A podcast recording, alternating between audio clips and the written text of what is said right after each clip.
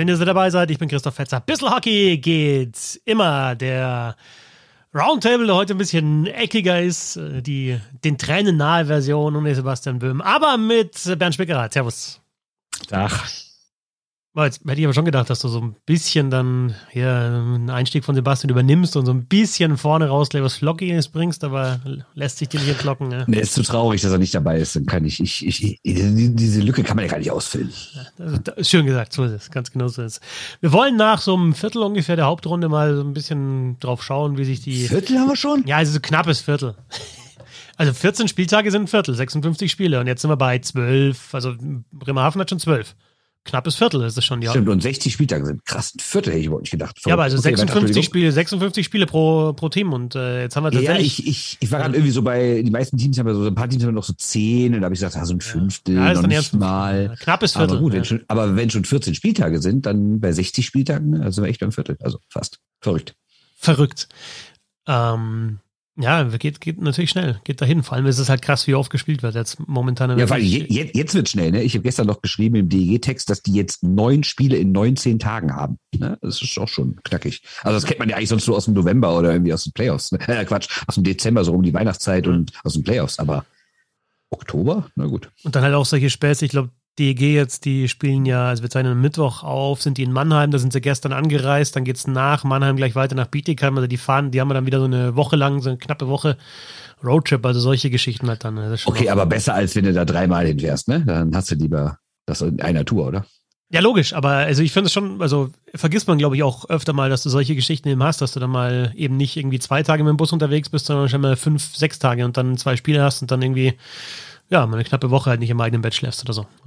Gehört auch dazu, Ja. auf jeden Fall. Wir haben uns gedacht, wir, wir, wir kategorisieren das äh, wieder so ein bisschen. Ähm, jetzt die, die ersten 10, 11, 12 Saisonspiele und schauen mal so ein bisschen auf die Spitzenteams vorne, schauen auch ein bisschen auf ein eigentliches Spitzenteam, das nicht so toll gestartet ist, die Eisbären Berlin. Wir wollen natürlich auch auf einen Aufsteiger schauen, auf Frankfurt, vielleicht die neuen Trainer, die auch so ein wenig ähm, ja, frischen Wind vielleicht reingebracht haben oder auch nicht.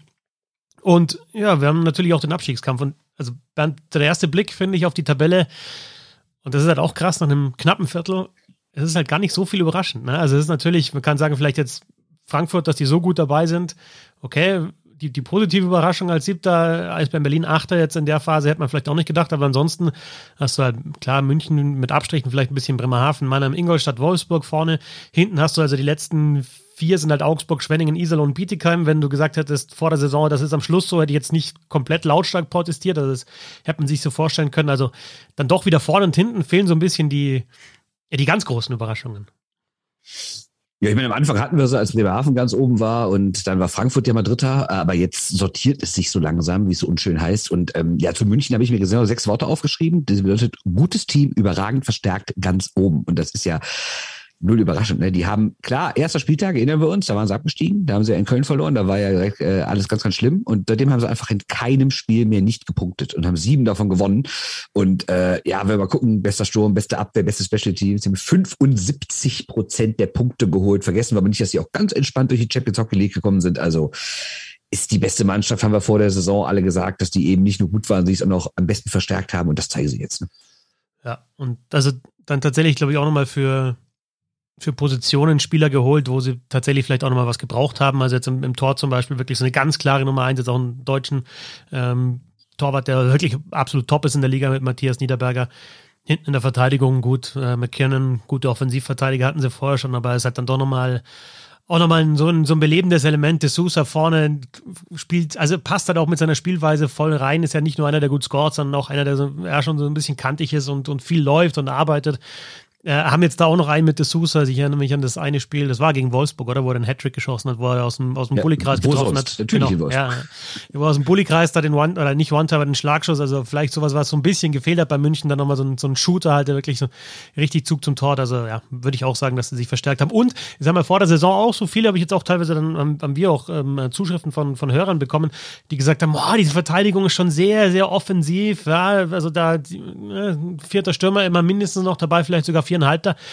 Aber was man, glaube ich, immer vergisst oder was wir jetzt auch schon gesehen haben, bei, bei München noch nicht, aber bei Mannheim und Berlin, diese Spitzenteams können ja auch ohne Probleme würde ich jetzt mal sagen, oder mit wenig Problemen, während der Saison nochmal einen, einen Spieler holen. Also ich würde mich jetzt nicht wundern, wenn in München dann im Januar halt irgendwie so ein komplett arrivierter 1,95 Verteidiger äh, kommt, der halt einfach genau weiß, was er macht, der sich auch ans System nicht groß gewöhnen muss, der einfach dann abräumt und dann haben sie den dann auch noch mit dazu.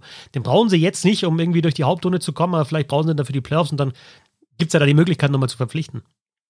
Und was man nicht vergessen darf, äh, ja, McKeon und Redmond sind sehr offensiv, aber ist ja nicht so, als würden die Stürmer auch nur alle offensiv denken. Also wie gut da nach hinten gearbeitet wird. Und Yasin Elis, ich habe dir jetzt ja am Wochenende in Düsseldorf gesehen, wie viele Kleinigkeiten die einfach richtig machen, wie viele Pässe die so abfangen, dass gar nicht erst was entsteht, wie oft die sich vorne schon den Puck erkämpfen, weil das ist ja die alte Erik Karlsson-Diskussion. So NHL, der gesagt hat, ist defensiv nicht so gut. Ja gut, wenn du die ganze Zeit vorne rumrennst und der Puck gar nicht in der Nähe deines Tores ist, dann ist das irgendwie auch eine gute Defensivarbeit. Und so ist München ja auch, wenn die so wirklich in Wellen kommen und minutenlang vorne drin sind ja, ne, dann kann der Gegner in der Zeit halt nicht aufs Tor schießen. Und das hast du bei München halt wirklich extrem, ne? Dieses einfach Defensive verhindern mit Offensive. Ja. Und auch einfach die, die, ja, moderne Spielweise. Ne? Also, da, wenn du jetzt sagst, die, die Verteidiger schalten sich ein, aber dann, dann lässt sich halt der Stürmer auch mal fallen an die blaue Linie, dann tauschen die Positionen, schaffen so Räume. Es kommt oft vor, dass sich ein Stürmer nach oben orientiert an die blaue Linie, dass du dann drei Mann hast, also dass du einfach viel, viel, Bewegung drin hast und das ist einfach klar. Also in den letzten Jahren auch so gewesen, aber ich glaube jetzt mit den Spielern, die sie noch dazu bekommen haben, nochmal deutlicher, dass sie eben dieses Eishockey spielen. Und ja. Und die funktionieren auch alle. Also Niederberger hast du ja schon angesprochen, ne? der ist 1,4 Gegentore aktuell. Ist nicht ganz so übel. Und Eder zweistellig gepunktet, Sousa sechs Tore, fünf Vorlagen. Also die waren schon gut. Dann kommen neue von den Namen her die groß sein sollen, aber die funktionieren dann auch direkt. Ne? Das hast du ja auch nicht immer, dass ein Spieler sofort bei seinem neuen Team funktioniert. Hätte ich bei Eder ich tatsächlich auch, hätte ich jetzt nicht unbedingt erwartet, dass er dann gleich auch erstes Powerplay spielt und so, aber das ist tatsächlich so, dass sie ihn jetzt wirklich eben nach den Jahren in Nürnberg und Straubing zurückgeholt haben und da ja einfach ja, Top äh, sechs Minuten kriegt er auf jeden Fall einen Eiszeit. Er ist aktuell drittbester Scorer. Also wir sprechen immer über McKiernan, äh, Niederberger und De Sousa, weil es halt so die sind, die wirklich neu sind, aber Eder als Rückkehrer, glaube ich, darf man da auch nicht vergessen. Und Absolut. dann ist es halt ein sehr, sehr tiefes Line-Up. Äh, Bremerhaven ist zwar Zweiter, aber ich würde, ähm, weil es halt einfach auch die Spitzenteams äh, der letzten Jahre waren, die jetzt auch vor mit dabei sind, Mannheim vielleicht mal kurz vorziehen. Weil die habe ich gesehen am Freitag in Schwenningen und das fand ich schon auch sehr beeindruckend, was die gespielt haben. Weil da muss jetzt sagen, die haben Lechti fällt lange aus, äh, Tyler Godet als, als Nummer 1 Center ja geholt für, für den Schaden, der weggegangen ist. Auch gleich verletzt, auch längerfristig raus. Dann haben sie äh, Ryan McGinnis äh, als Ersatz geholt für Godet, der hat sich dann gleich im ersten Spiel nach ein paar Minuten verletzt. Und trotzdem haben die halt noch eine bombenstarke Mannschaft. Also und auch wieder eine Mannschaft, die tatsächlich einfach das auch abrufen will und, und, und heiß ist und gut eingestellt ist. Ich finde es auch extrem spannend, was, was da Gotch und, und Hecht leisten. Ja. Also ich habe jetzt gestern nochmal mit, mit Christian Rotter vom Mann am Morgen und von Eishockey News ein bisschen geschrieben, wer macht da eigentlich was und Hecht ist wohl für, fürs Penalty Killing zuständig und Gotch fürs Überzahl. Mir ist da gegen Schwenningen aufgefallen, ist schon extrem gut abgestimmt, auch allein wie die in Unterzahl schon vorchecken und so, die Laufwege und so weiter. Also da merkst du schon, dass das System dahinter steckt und ich, ich glaube, das ist jetzt nicht nur Bill Stewart, sondern einfach dieses Trainerteam zusammen, das dafür sorgt, dass eben aus diesen sehr, sehr guten Einzelspielern auch wieder alles rausgeholt hat. Ja, und ich glaube, auch wenn das jetzt ein bisschen Küchenlaienpsychologie ist, man merkt irgendwie, dass die Mannschaft befreit ist. Ne? Also jetzt, ich will jetzt nicht sagen, dass äh, wie alles unter Babel Groß ganz grausam war. So war es ja auch nicht. Sind ja mit ihm deutscher Meister geworden, haben wirklich gute Saisons gespielt. Aber irgendwie wirkt jetzt wieder so ein bisschen lebendiger, ein bisschen positiver und alles. Und das siehst ja auch, dass sie so früh da sind. Achtmal in Folge jetzt irgendwie in den ersten Minuten das 1-0 gemacht, dreimal in der ersten Minute sogar. Ähm, das ist irgendwie, irgendwie wirken die wieder, als hätten die viel mehr Spaß. Und wenn du siehst, alle funktionieren auch. Ne? So die Top-Ausländer, Dawes, Swartz, Randulic funktionieren alle. Und wenn du dann die Deutschen anguckst, Eisenschmied, Wohlgemut, Wolf, Jensch, jetzt fängt Kremmer sogar an zu punkten und ganz vergessen, Plachter, ich meine, ist das der stärkste Plachter, den wir ever gesehen haben? Also so gut. Ich meine, er war immer schon ein guter Spieler, keine Frage. Aber ich hatte den, ohne ihn natürlich regelmäßig in meinen kompletten Spielen zu sehen. Aber mir sind vor allen Dingen immer so seine krachenden Schüsse aufgefallen und, und auch seine Checks oder sowas. Aber der ist ja ein richtiger Zocker. Ne? Also ich glaube, ich habe Matthias Plachter noch nie so gut gesehen wie aktuell. Ja, und also wir sagen immer den Torjäger, ja, super Schuss, aber ich glaube, Bestwert sind 15, 16 Tore. Der hat noch nie über 20 Tore geschossen in der DL. Und da, da okay, steuert krass, er jetzt. Ja, also das ist immer auch immer so eine Statistik, die mich auch immer wieder überrascht. Aber da steuert er natürlich aktuell drauf hin. Und ja, wenn du so einen Point Streak gerade hast, also das, das war immer einer, der dann auch in den Playoffs wichtig war und da die Buden gemacht hat, wenn es gezählt hat. Auf jeden Fall, aber es war jetzt nicht so einer, der halt irgendwie so pföderlmäßig Jahr für Jahr über 20 Tore geschossen hat, ne? sondern ja, ähm, ja, aber und vor allem. Aber nie hätte ich nicht gedacht. Also ich dachte, irgendwann hätte er es mal geschafft. Ja, aber vor allem auch, also wenn du überlegst, äh, Desjardins ist ja weggegangen. Ähm, in, der, in der Reihe war lang, lang Desjardins, Wolf, Plachter. Wolf war jetzt zuletzt auch raus. Äh, egal wer da spielt, ne? da waren jetzt zuletzt haben dann Leubel und Kremmer mit ihm in der Reihe gespielt, also es funktioniert einfach. Und, und zu Leubel auch nochmal, also Stimmt, Leubel der, auch noch, der, ja. der, hat, der hat gegen, gegen Schwenningen hat er zwei, drei Aktionen gebracht mit Tempo aus dem eigenen Drittel raus durch die neutrale Zone, also so schnell auch einfach, also auch, auch ne, einfach ein überragender Spieler, richtig gut. Ja. Ähm, warte mal, ihr kommt gerade frisch die Mail rein, das müssen wir dann zumindest noch sagen. Verteidiger Abelshauser fällt mehrere Wochen aus. Okay, ich habe gesagt Monate. Okay, aber trotzdem muss München da erstmal auf ihn verzichten. Zurück zu Mannheim. Ähm, was ja auch ist, ähm, Brückmann funktioniert gut. Ich habe allerdings nur eine Frage, die wird mir jetzt noch niemand beantworten können. Aber er macht ja sehr viele Spiele. Er hat schon zehn Einsätze. In den letzten Jahren war das immer anders, hat er sich mit Endras mehr oder weniger abgewechselt, war dann in den Playoffs sogar auch mal nur zweiter Mann. Jetzt ist er so die ganz klare Nummer eins. Wie gesagt, er macht sehr viele Spiele. Er spielt auch gut bis sehr gut. Die Frage ist nur, tut ihm das sogar gut, dass er jetzt so viel spielt? Ist er dann mehr im Rhythmus oder werden die Adler sich im Februar ein bisschen ärgern deswegen, dass der die ganze Zeit durchspielt? Hört man ja immer wieder, dass es so Torhüter gibt, die sagen, die wollen viel spielen. Niederberger ist, glaube ich, auch so einer. Ja. Endras, die einfach viele Einsätze, Rhythmus und so weiter. Also das kommt ihnen entgegen, aber also ich finde das so grundsätzlich so ein bisschen ein Trend aktuell. Also jetzt vielleicht nicht bei, bei München, klar, Niederberger, da hast du bei Austin-Birken, du hast da fast eine Rotation. Ich finde trotzdem von den Leistungen, von Statistiken, ja, siehst du auch, ist Niederberger die klare Nummer eins. Ja, ganz äh, klar. Bei, ja. bei Bremerhaven hast du halt Maxwell als, als Nummer eins. Aber zum Beispiel, schau dir Ingolstadt an, wo gut Reich war am Anfang verletzt, aber Gartek hat fast nur gespielt. In Straubing, Hunter Miska, da ist Florian Bugel der Backup. Also du hast so drei, vier Teams, wo du einfach eine, eine klare Nummer eins hast. Düsseldorf auch, Hahn hat jetzt ein genau, Spiel gemacht. Ja, und wenn, wenn sich die Nummer eins verletzt, dann haben die Mannschaften, würde ich sagen, also wenn sich jetzt Brückmann verletzen würde, dann, dann müsste der Mannheim, denke ich, schon noch was machen. Also die, glaube ich, werden dann nicht Arno Tiefensee als, als Nummer eins äh, für, für mehrere Wochen etablieren. Kann ich mir auch nicht vorstellen. Und ich habe irgendwie gerade im Hinterkopf, dass, wo habe ich das gelesen, dass bei Bietigheim ist es ja auch so, ne? Da spielt ja quasi, also man hätte ja eigentlich, eigentlich gedacht, dass es so ein bisschen verteilter ist, aber wenn halt Aitokayo spielt, ne? Aber Brenner hat ja schon sechs Spiele gemacht, ne? Hätte ich auch nicht unbedingt erwartet. Aitokayo hat die ersten, der ist verletzt seit den ersten drei oder vier, die hat er gemacht. Und seitdem spielen die ja tatsächlich mit Brenner und Dubrava ja auch sogar. Ja, also die und Dubrava hat immerhin, hat immerhin drei gestartet. Ja. Also die haben teilweise, genau, die sind jetzt teilweise schon beim dritten Torwart äh, gelandet. Das sage ich halt. Das, ich glaube, also Brenner hat ja dann sofort richtig stark gehalten. Jetzt mal nach Bietigheim kurz springen, aber über so einen längeren Zeitraum, wenn du es nicht gewohnt bist, eine Nummer 1 in der DEL zu sein, ich glaube, das geht dann auch nicht gut. Übrigens nochmal zu Plachter, 16 Tore ist der Bestwert gewesen in der DEL in der Hauptrunde. Krass. Und jetzt steht halt bei 7 nach 11 Spielen, da gibt es ja diesen super Rechner bei Elite Prospect, ja, Projected. Ja, stimmt. Weiß nicht, was das für eine Ja. Formel ist, aber also 36 wäre es hochgerechnet.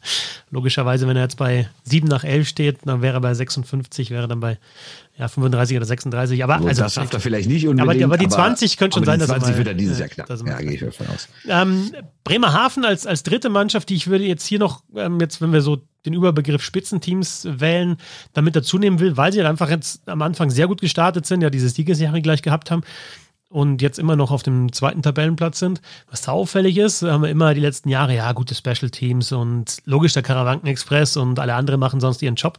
Aber in der Saison ist tatsächlich so, dass äh, also Urbas hat jetzt zwischenzeitlich neun Spiele gar nicht getroffen, steht das bei zwei Saisontoren. Und jetzt sind es wirklich andere, die, die punkten. Philipp Brugisa ist aktuell bester Scorer mit einem Tor und neun Assists, aber ein Alex Friesen, der getroffen hat, äh, natürlich Weise, der fünf Tore und alle in Überzahl gemacht hat, äh, Vikingstad und so weiter. Also die haben jetzt ja in dieser Saison verglichen mit den anderen Jahren mehr Tiefe auch im, im Scoring mit dabei. Ich habe ja vor zwei oder drei Wochen mit Alfred Prey ein bisschen länger telefoniert für einen Artikel in der FAZ. Und da habe ich natürlich auch so angesprochen auf diese Abhängigkeit von den drei Slowenen. Und da hat er gesagt, ja, das Schönste ist bisher aktuell die Saison, dass wir es eben nicht sind. Ne? Und das war ja damals schon so und jetzt ja noch mehr so. Wenn man sich jetzt mal äh, die Torschützenliste anguckt, der erste Slowene taucht Team intern auf Rang 4 auf. Du hast drei Leute mit fünf Toren und das sind Friesen, Mauermann und Weise. Da ist keiner nämlich von den dreien. Und das ist schon krass. Und zu Weise meinte er auch so, so der, von dem hätte er eh schon sehr, sehr viel versprochen. Der sei in den letzten Jahren halt nicht ganz so rausgekommen, war auch mal verletzt und alles, war nicht so einfach für ihn. Und jetzt sei der komplett topfit und er hat schon vor ein paar Wochen prophezeit, das wird einer der Top-Torjäger bei uns. Äh, Und ja, scheint ja bisher absolut so zu laufen. Ne? Da finde ich auch interessant, dass du einfach so einen Spieler hast, der eigentlich jetzt um 5 gegen 5 gar nicht so viele Minuten kriegt und gar nicht so auffällig ist, aber dann eben diese eine Rolle einfach übernimmt im, im Powerplay eher vor dem Tor und da seine Buden macht. Also wirklich so ein, ein Special Teams Player in dem Fall. Mal schauen, ob er jetzt tatsächlich dann auch im 5 gegen 5 noch mehr scoret und mehr Tore schießt, aber halt alle fünf Tore im Powerplay ist ja schon ja, eine, eine, eine spezielle Statistik. Und ansonsten, äh, Special Teams sind ja jetzt noch gar nicht so äh, sensationell, also es ist eher Mittelfeld, äh, sowohl was, was die, die Quote anbelangt, als auch was die Tordifferenz anbelangt. Ähm, gutes Torwartspiel von, von Maxwell. Ja, und, absolut, ich find, ja. und ich finde halt auch, weil es ein Fragezeichen war ja auch, was ist jetzt mit, ähm, mit, äh, mit dem Weggang von Moore da auch so ein bisschen Leadership und ja, fehlt ja auch auf dem Eis. Sie haben halt dann auch schon ganz gut wieder verpflichtet. Also Samuelson, finde ich, äh, macht auch einen ganz guten Eindruck bis jetzt. Also, was ich dem von dem gesehen habe. Ähm, natürlich jetzt nicht eins zu eins vergleichbar mit seinem Vater, aber er ist auch schwierig und so gut gespielt hast in der, in der NHL, aber ähm, da in der Verteidigung auf jeden Fall nochmal ja, offensiv auf jeden Fall noch mehr stärker als, als Moore, der eher so ein, so ein Stay-at-Home-Verteidiger war. Und vorne holen sie jetzt während der Saison gleich mal so einen Anti-Tierwennen, der dann sofort am ersten Wochenende zwei Tore schießt. Also die, ja. die, die Tiefe im Stürme, dass die so Spieler wie, wie Ross Malman oder so die letzten Jahre natürlich auch gehabt und Dominik Uhr immer viel Eiszeit hinter Urbers, Velic und, und Jeglic. Aber ja, das ist jetzt, Andersen war die letzten Jahre schon stark. Also das ist jetzt schon auch, der, der, der Kern ist schon, schon schon auf jeden Fall größer geworden und ja, ist es eine Spitzenmannschaft etabliert oder ist es dann doch eine Momentaufnahme, dass die halt jetzt nach zwölf Spielen Zweiter sind und dann am Ende eher so Top 6, ähm, aber zumindest nicht absolutes, äh, allerhöchstes äh, DL-Niveau? Also wäre ziemlich wohlfeil von mir, wenn ich jetzt als Spitzenmannschaft bezeichne als etablierte, weil ich habe noch vor der Saison gesagt, dass die für mich Kandidaten sind, die enttäuschen werden. Und ganz überzeugt, dass sie die Saison so durchziehen werden, bin ich auch noch nicht. Aber ich fand am Wochenende krass, dass die mittlerweile den Status haben, dass sie wirklich als Favorit bei so Teams wie Augsburg und Schwenning aufs Eis gehen und das auch von der ersten Minute an durchziehen. Am Ende gewinnen sie einmal 4-0, einmal 3-1. Ich meine, klar, also Spiele können auch anders laufen, wenn die, die Chance mal da reingeht und die eben nicht.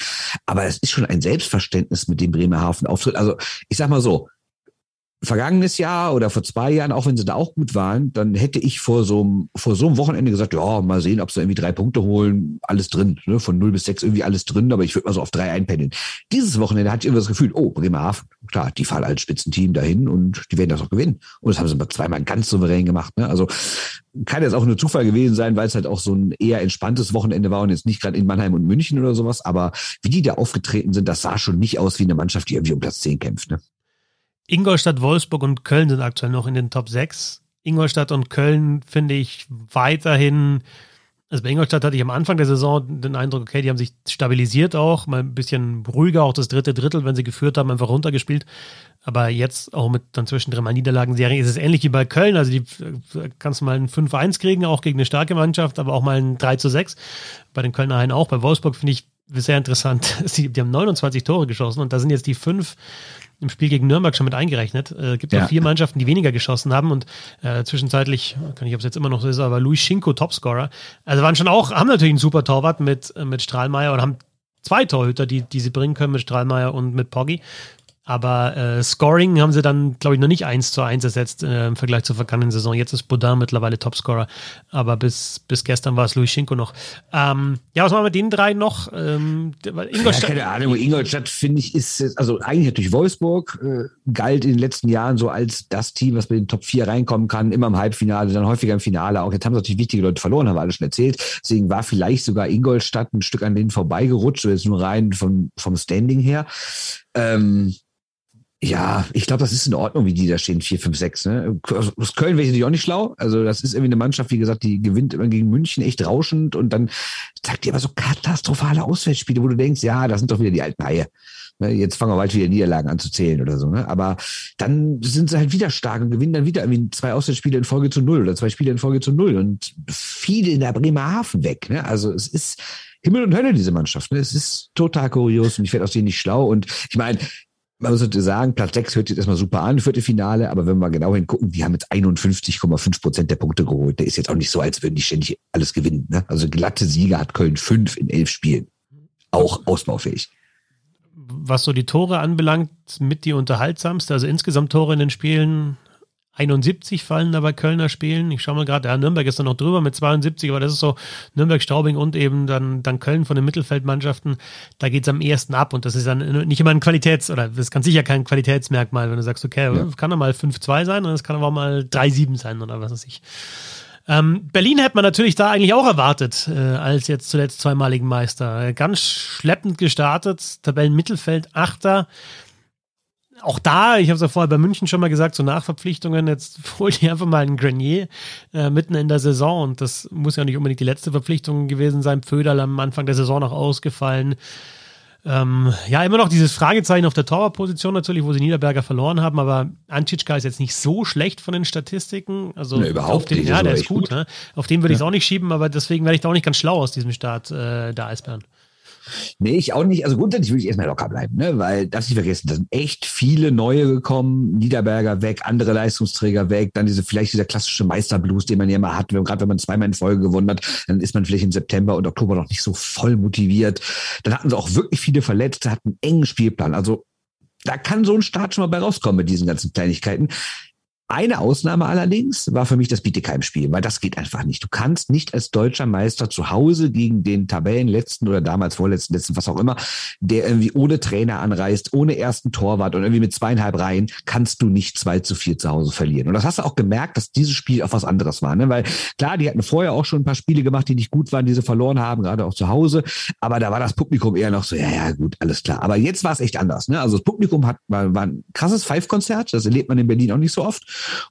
Und auch Aubin hat echt mal draufgehauen bei der Pressekonferenz. Normalerweise ist er ja auch so nach Niederlagen jetzt natürlich nicht glücklich, aber vielleicht eher noch so in Richtung verständnisvoll. Aber dieses Mal, ich meine, ich kann mal zitieren, also das habe ich jetzt aus Zeitungen, ob es jetzt genauso, weil ich habe es mir nicht angehört, aber da steht so, ich muss mich bei unseren Fans entschuldigen. Es gibt keine Ausreden. Unsere Leistung ist nicht zu akzeptieren. Wir haben weder gekämpft noch zu Ende gespielt. Wir müssen aufwachen.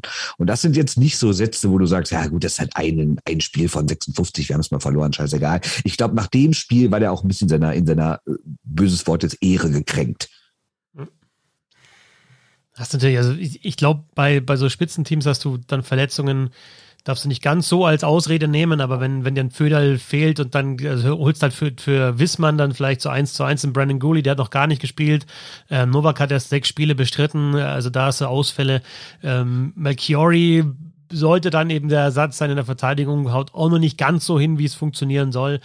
Alle noch so ein bisschen am Suchen, was, was die Rolle, die eigene anbelangt ich sag da trotzdem mal 56 Spielen in der Hauptrunde und dann noch Playoffs. Also ich, ich finde es auch komisch, wie sie gestartet sind und genau dieses Spiel gegen Bietigheim ist halt einfach jetzt auch sehr präsent, ist noch nicht so lange her und da denkst du auch, das kann doch wohl nicht wahr sein, wo du vorher überlegst, okay, geht das jetzt zweistellig aus oder so, so wie die Bietigheimer daherkommen und dann verlieren die das.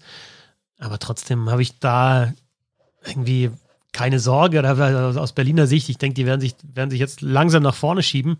Dann hast du natürlich einen schlechten Start, aber die haben genug Qualität, um, um dann wieder in die Top 4 relativ schnell reinzukommen. Absolut. Und es ist ja auch, also, wir jetzt vergessen haben, ja. dass die CHL jetzt auch scheiße war. Ne? Ja, David, das ne? verstehe ich auch nicht tatsächlich, weil letztes Jahr sind die auch schon in der Gruppenphase ausgeschieden.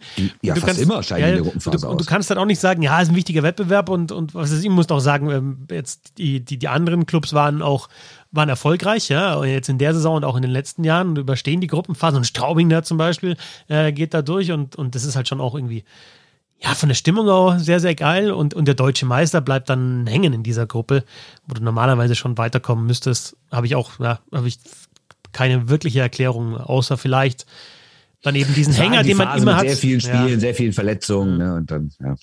Vielleicht auch deswegen. Aber ich meine, es gibt auch ein paar positive Sachen. Fiore ist echt stark, ne? Sieben Tore schon. Nöbels wieder bei 14 Punkten. Anschitsch gerade eben schon mal erwähnt. Der ist aktuell sieben gehaltene Tore über Ligaschnitt. Das heißt, wenn der ein durchschnittlicher Goalie wäre, hätte der schon sieben Tore mehr kassiert.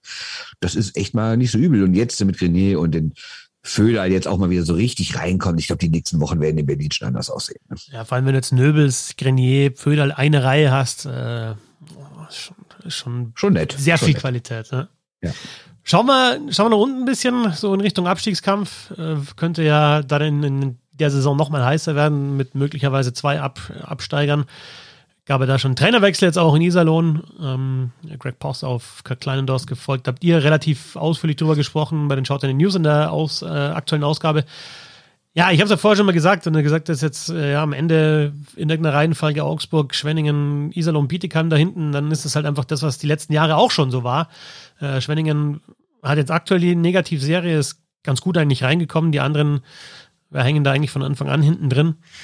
Ähm, was auffällig ist bei allen Problem im Tore schießen, also Offensive fun nicht so, funktioniert nicht so wirklich. Äh, Bietigheim hat ja am Anfang extremste Probleme in Überzahl gehabt. Also auch total ja. schwierig für mich zu erklären, wenn eine, zumindest vom Kader her, ähnliche Mannschaft wie in der vergangenen Saison dann auf einmal in, in Unterzahl rockt.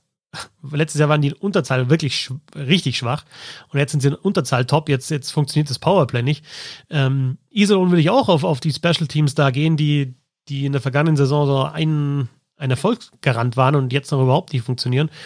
Bei Schwenningen und Augsburg ist halt auffällig, dass die extrem wenig Tore machen. Bei Schwenningen noch, noch krasser, dass du halt oft so Ergebnisse. Das erste Wochenende war 3 zu 3 Tore. Ja, 1 zu 2, äh, erst 2 1 gewonnen, dann 1 zu 2 verloren. Und das ist eigentlich so ein normales Schwenninger Ergebnis. Ähm, das heißt, du weißt immer, du kassierst wahrscheinlich nicht, nicht recht viel mehr als zwei, weil du Joachim Eriksson da hinten drin hast. Oder auch Marvin Küpper, der stark hält jetzt in der Saison. Aber du machst halt auch selten mehr als zwei. Und das ist, für mich auch ein bisschen ein Rätsel, weil, also Olymp zum Beispiel ist, spielt richtig stark. Also ich glaube, der spielt auch das, was man von, von ihm erwartet. Ähm, Indraschis hast du noch die, die Spink-Brüder. Also du hast eigentlich schon ein ganz gutes Spielmacher, aber irgendwie Übrigens, fehlen aus meiner Sicht. wie gut der letztes Jahr war, ne? Ja, ja. Ja, der ist jetzt noch verletzt, muss man dazu sagen. Ne? Ja, ja also klar, klar, klar. Der fehlt natürlich, klar. Also du meinst, dass er einfach ein, ein, ein Torjäger dann aber noch fehlt, ja die Dinge halt. Äh, genau. Ja. Ja, ja ist, ist auf jeden Fall ein Erklärungsansatz. Also bei Augsburg ist ja ähnlich, weil du hast äh, Matt Pimple, der sich gleich mal verletzt hat, hast dann die beiden Neuen mit Johnson und mit Brothers geholt, die kein einziges Vorbereitungsspiel gemacht haben. Hast jetzt noch die Ver Verletzung von Endras, kommt auch sehr, sehr viel zusammen. Aber ich glaube, das wird äh, für die vier Mannschaften mal mindestens, über das Mittelfeld können wir vielleicht dann gleich nochmal sprechen, aber über die mit den vier Mannschaften mindestens mal ja, einfach eng was ist Thema ja, Klassenhalter? Ist ja auch der Trend jetzt aktuell. Ne? Also wenn du dir jetzt nur mal diese, diese berühmte Formtabelle der letzten fünf Spiele anguckst, dann sieht es natürlich bei Schwenning richtig übel aus mit null Punkten und Augsburg auch nur drei. Im dazu Bietigheim und Iserlohn, die ja irgendwie seit Wochen so total in der Krise waren, fangen auf einmal Spiele an zu gewinnen. Bietigheim hat zwischendurch drei in Folge gewonnen. Das ist eben nicht nur das eine in Berlin, sondern die gewinnt auch sonst noch. Ne? Und Iserlohn, ja, da ist natürlich ein bisschen Ärger gewesen und da ist der Trainer raus, aber auch die jetzt dieses 7-1 war jetzt wahrscheinlich nicht das, was sie in den nächsten Wochen jedes Mal reißen werden. Aber die haben auch drei Siege aus den letzten vier Spielen. Ne? Das heißt jetzt nicht, dass da alles gut ist, überhaupt nicht, weil die haben ja davor auch wirklich schlecht gespielt. Aber es gibt zumindest langsam so einen kleinen Aufwärtsrennen. Es ist nicht so, wie man vielleicht nach so acht Spieltagen oder sieben, acht Spieltagen denken konnte, dass so zwei Teams, die sind da ganz unten und der Rest setzt sich davon ab, es rückt schon wieder alles sehr, sehr eng beieinander. Und dann sind wir natürlich bei diesem, du hast es kurz schon angesprochen, bei diesem absolut absurden Phänomen, dass du nicht weißt, wie viele Teams absteigen. Also das könnte ja doch mal sowas von heiß werden am Ende der Saison, wenn du wirklich, weiß ich nicht, drittletzter bist und du weißt nicht, ja, bin ich jetzt eigentlich noch in akuter Abschießgefahr oder nicht? Ne? Das weißt du ja eventuell sogar oder ziemlich sicher sogar erst äh, Wochen, nachdem du gar nicht mehr Eishockey spielst. Ne? Also das stelle ich mir auch so schwer vor mit der Planung, mit den, mit den, mit den Verträgen und alles. Was sagst du denn dem Spieler, der jetzt nur einen Vertrag für die erste Liga hat? Du sagst dem irgendwie Mitte April, ja gut, jetzt warten wir mal sechs Wochen ab und dann wissen wir, ob du noch einen Vertrag hast. Also ich glaube, das, das wird, glaube ich, auch so eine mentale Sache werden, der Abschiedskampf. Über Frankfurt sprechen wir gleich nochmal gesondert. Ähm, die Teams, die wir jetzt noch nicht angesprochen haben, noch gar nicht, ist die DEG, Straubing und Nürnberg. Auch wenn Nürnberg jetzt Elfter ist, also nicht unter den Top Ten. Würdest du da mitgehen, wenn ich, wenn ich die nochmal so ein bisschen in eine andere Kategorie packe, als eben die vier Mannschaften, die wir jetzt besprochen haben? Ähm, also nicht nur für den Punkten her, sondern vor allem auch wie die spielen. Also wenn ja, man mal sieht, wie ja. die allein in den letzten Wochen gegen die Top-Teams da gespielt ja. haben, wie die in Berlin dominieren, klar, verlieren sie am Ende noch doof, aber da haben sie ja wirklich das Spiel dominiert, wie sie in München gewinnen und sowas. Also, und auch zu Hause schon große Siege geführt. Ähm, ja, Nürnberg ist ein interessantes Ding. Ne? Also die sind natürlich jung in weiten Teilen, natürlich jetzt auch nicht nur, sind nicht, es werden ja nur 18-Jährige am Eis, die haben auch sehr viele erfahrene Leute, aber haben auch wirklich junge Leute in verantwortungsvollen Positionen. Und da ist halt immer so die Sache, die können sich in rausspielen, das ist jetzt sehr phrasig, wenn ich sage, aber äh, die können sich in rausspielen und am einen Abend wirklich dann München wegfielen und dann beim nächsten Mal stehen die aber, weiß ich nicht, gegen so eine Holzackertruppe auf einmal irgendwie, wissen sie, was sie machen sollen und verlieren 4-1. Ne? Also das musst du bei denen immer einplanen, aber in akuter Abschiedsgefahr sehe ich die aktuell nicht.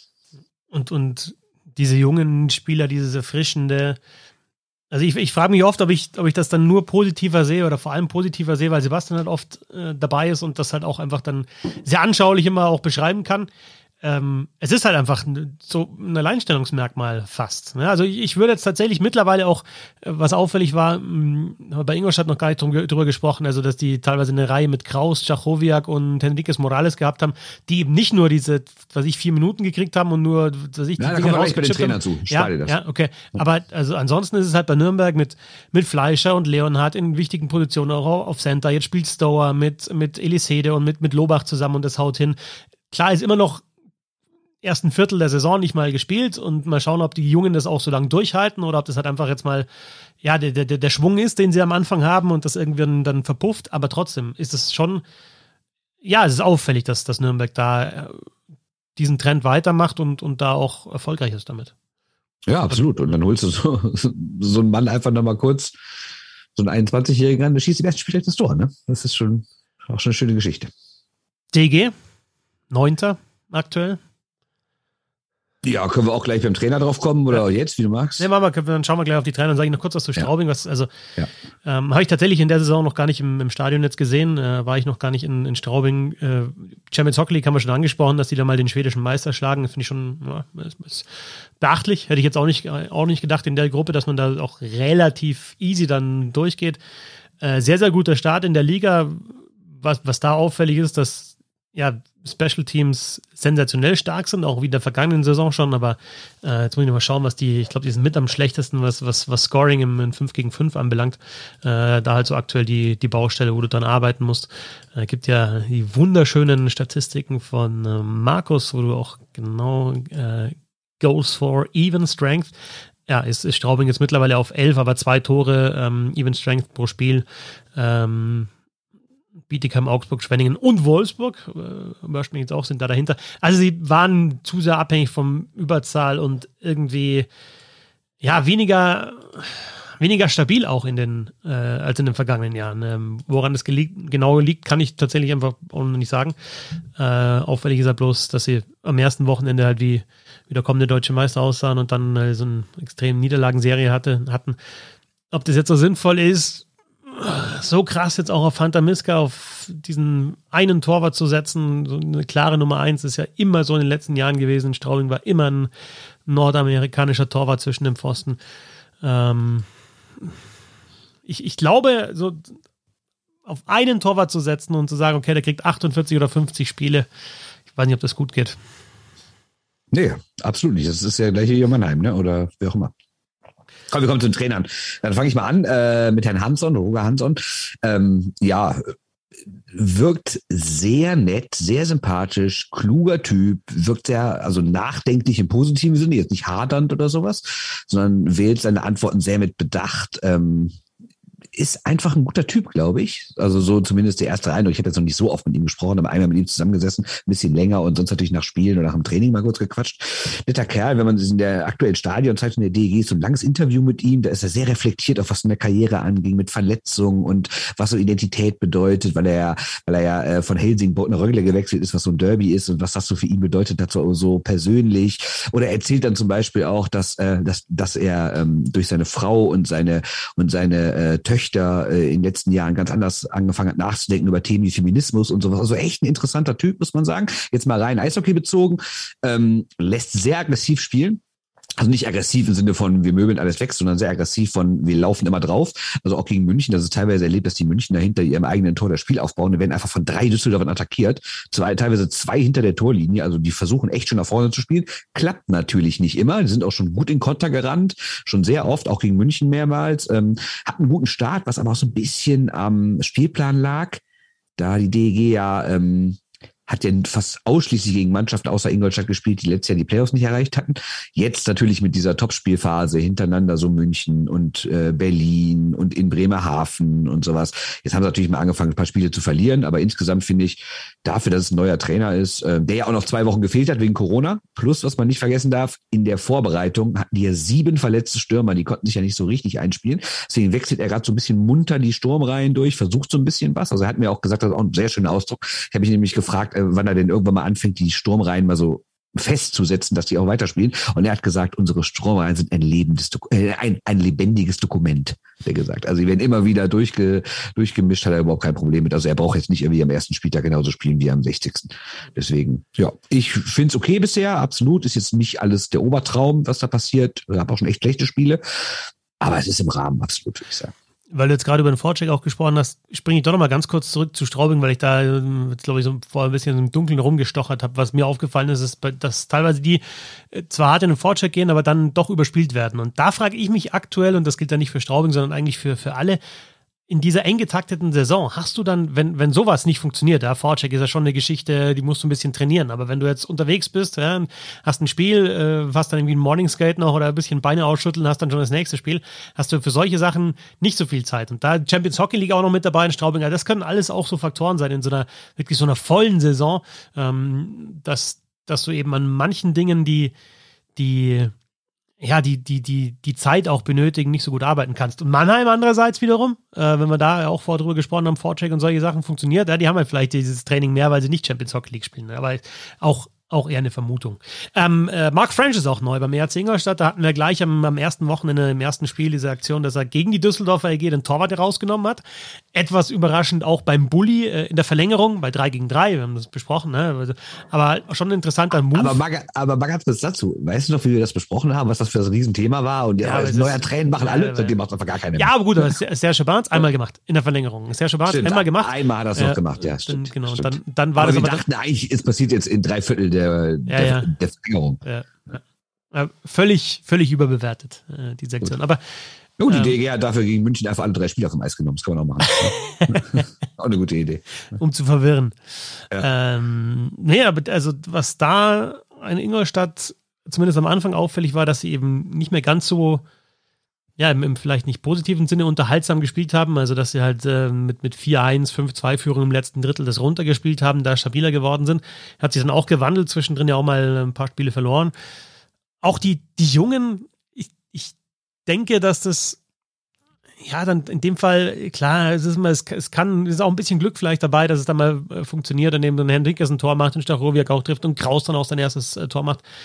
Aber da ist auffällig, dass, dass ähm, diese Reihe, jetzt zuletzt hat der Simpson mit, mit Enriquez und mit, ähm, mit Stachowiak gespielt, glaube ich, aber da war dann wirklich mal eine ganz junge Reihe mit, mit Anfang 20-Jährigen und die trotzdem mhm. halt nicht, die halt wirklich auch, auch teilweise sich Chancen herausgespielt hat, Boden gemacht hat und, und gut nach vorne gespielt hat. Das fand ich eigentlich sehr schön zu sehen bei, beim ERC Ingolstadt.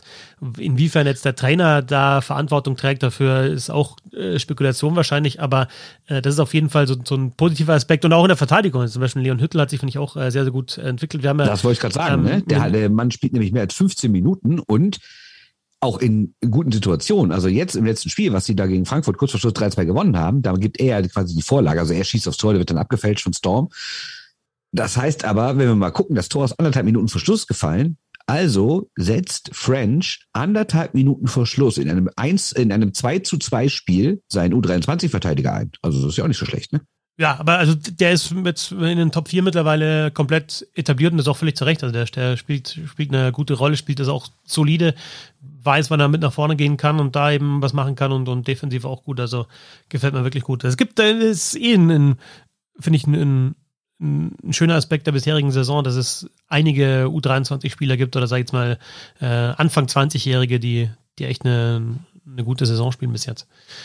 Ähm, Weitere neue Trainer haben wir noch. Natürlich, ja, jetzt ganz neu. Fleming habe ich ja für Liste stehen. Ja, genau. Kommen wir vielleicht bei. Ja, ja, also, also ganz viel kann ich jetzt zu dem gar nicht sagen, außer irgendwie es funktioniert, die spielen druckvoll, offensiv, klar, das scheint irgendwie alles ein Konzept zu sein. Und äh, ich habe mich aber in Vorbereitung auf diese fantastische Ausgabe hier, habe ich gerade eben nochmal äh, geguckt, was er denn so gesagt hat, mal so ein paar Zitate von ihm gesucht. Und ich habe ein Interview kurz vor Saisonstart in der Frankfurter Neuen Presse gefunden. Und da sagt er aber auch schon zu den Zielen, unter die besten sechs kommen, halte ich für ein erreichbares Ziel. Oder immer drei, oder nicht immer, sondern oder drei von fünf Spielen gewinnen. Finde ich für einen Aufsteiger schon eine gute Ansage. Aber der schönste Satz äh, aus dem Interview ist, Eishockey ist wie Poesie, wenn es gut gespielt wird. Das wollte ich dir noch mitgeben. Also, ähm, ja, also ich finde, so, so poetisch ist das, was, was Frankfurt spielt, teilweise, teilweise nicht, ja. Aber also, ähm, also, was auffällig ist, natürlich haben die diese erste Reihe mit Bock, äh, Rowney und mit, mit Ranford äh, ist mit, mit die beste Reihe bis jetzt in dieser Saison, vom Scoring und auch wie sie sich, wie sie sich verstehen, wie sie sich ergänzen. Was auffällig ist, dass, ja, dass die halt einfach auch nach, nach Rückstand dass du die nicht abschreiben darfst. Also, dass die ja wirklich ja schon mehrmals, also gleich in den ersten Wochen hatten sie, also das erste Spiel gleich gegen Wolfsburg, den Vorjahres-Halbfinalisten nach 0-2, 5-2 gewonnen und dann gegen Berlin ja dieses 0 4 aufgeholt, wo du dann auch gemerkt hast, irgendwie so zwischendrin, ähm, okay, jetzt kommen die nochmal, die kommen mit Härte nochmal rein und die können nochmal draufpacken und du hast wirklich gefühlt, okay, die, die, die bäumen sich jetzt nochmal richtig auf. Dann haben, haben die, aber auch schon 3-0 verspielt, ne? Das stimmt auch, ja, das stimmt natürlich auch. Ja. Dann haben sie, finde ich, eine, eine sehr gute Präsenz vor dem Tor, also gehen wirklich da, da, sehr konsequent hinterher und haben da immer ein, zwei Spieler stehen, die, die auch die Sicht nehmen, die nachstochern. Und ja, ähm, wenn wir vielleicht gleich jetzt zum, zum erfrischenden Neuling. Ich habe das einfach so genannt, weil, ja. weil du ja so, so, so ähm, begeistert getwittert hast aus, aus Frankfurt. Insgesamt halt, finde ich, ist das schon äh, auf jeden Fall belebend, was, was äh, dieses Team und auch die Stadt in die Liga gebracht hat. Also, Total. Ähm, also Stadionbesuch ein absolutes Erlebnis. Äh, Stimmung ist großartig, die Halle ist geil. Ähm, grundsätzlich natürlich auch gut für die Liga, dass eine der größten und wichtigsten Städte dieses Landes wieder in der Liga vertreten ist. Und ja mal so, wenn die jetzt noch eine neue große Halle hätten, aber gut, das ist ein anderes Thema, das brauche ich nicht nochmal aufmachen. Denn ich finde eigentlich auch die aktuelle Halle geil. Die, klar, die ist jetzt aus wahrscheinlich rein wirtschaftlicher Sicht nicht die beste, um damit großartig Geld zu verdienen, weil sie jetzt so wenig Sitzplätze und keine Logen und sowas hat. Aber jetzt mal rein vom Eishockey-Erlebnis her ist es wirklich fantastisch. Und so alt wirkt die auch gar nicht und die Stimmung ist großartig und ist auch gar nicht so klein mit deutlich über sechseinhalb. Also ist schon in Ordnung, ne, muss ich sagen. Und ähm, ja, sportlich klappt es natürlich auch. Wer weiß, wie das jetzt mal läuft, wenn die mal fünf, sechs Spiele in Folge verlieren und mal zwei, drei Abschüsse zu Hause kriegen, dann wird die Stimmung da auch nicht toll sein. Ne? Also das Spiel, was ich erlebt habe, war natürlich auch die perfekte Dramaturgie für eine gute Heimstimmung. Du gehst viermal in Führung, schießt das Siegtor zwei Minuten vor Schluss. Natürlich explodiert da die Halle, wäre in jeder anderen Halle auch passiert. Aber ich finde so das Gesamtding Frankfurt, äh, weil das ja auch eine alte Eishockey-Kultur hat. Du siehst ja, dass die schon beim ersten Testspiel gegen Mannheim irgendwie 5000 Zuschauer hatten. Das ist ja nicht so irgendwie aufgesetzt oder irgendwie da dahin verfrachtet und dann wüsste irgendwie gar nicht, was, was das soll, sondern Frankfurt ist ja eine alte Eishockeystadt und ja, ist schon schön, dass sie da sind. Erstes Derby gegen Mannheim. Wann ist denn das? Spielen die gegen Mannheim? In Mannheim, Ende Oktober, am 28. Das ist ein Freitag. Ähm, und da war ja genau, wie du gesagt hast, in den Test schon viel los und dann spielen sie zum ersten Mal gegen Mannheim. Kann es sein, erst im November? Möglicherweise, ja.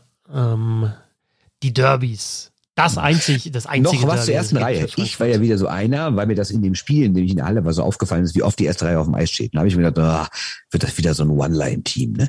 Aber jetzt habe ich mal ein bisschen genauer geguckt. Rowney ist der einzige, der über 20 Minuten spielt. Bock aktuell nur knapp 17 oder also unter 18 auf jeden Fall. Und das finde ich jetzt gar nicht zu viel, ehrlich gesagt. Also das ist natürlich, kommen die in kritischen Situationen und nach Strafzeiten und in Überzahl, ist ganz klar, dass da die drei Typen auf dem Eis stehen aber ist jetzt auch nicht so, als würden die 25 Minuten spielen und der Rest sei irgendwie nur dafür da, den Verschnauf bauen zu können. Ne? Weil die haben jetzt auch immerhin schon sechs Spieler mit mindestens drei Toren und sieben Punkten. Das sind jetzt nicht nur die drei. Ne? Ja.